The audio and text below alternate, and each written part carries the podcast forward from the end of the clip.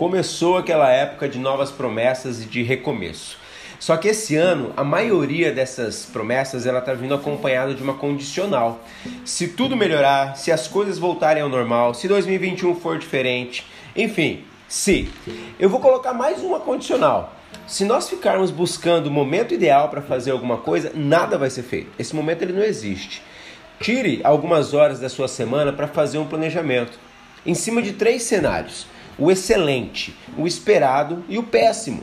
Se tudo for melhor do que eu pensei, o que, que eu faço? Se tudo for como eu pensei, o que eu faço? E se tudo der errado, o que, que eu faço?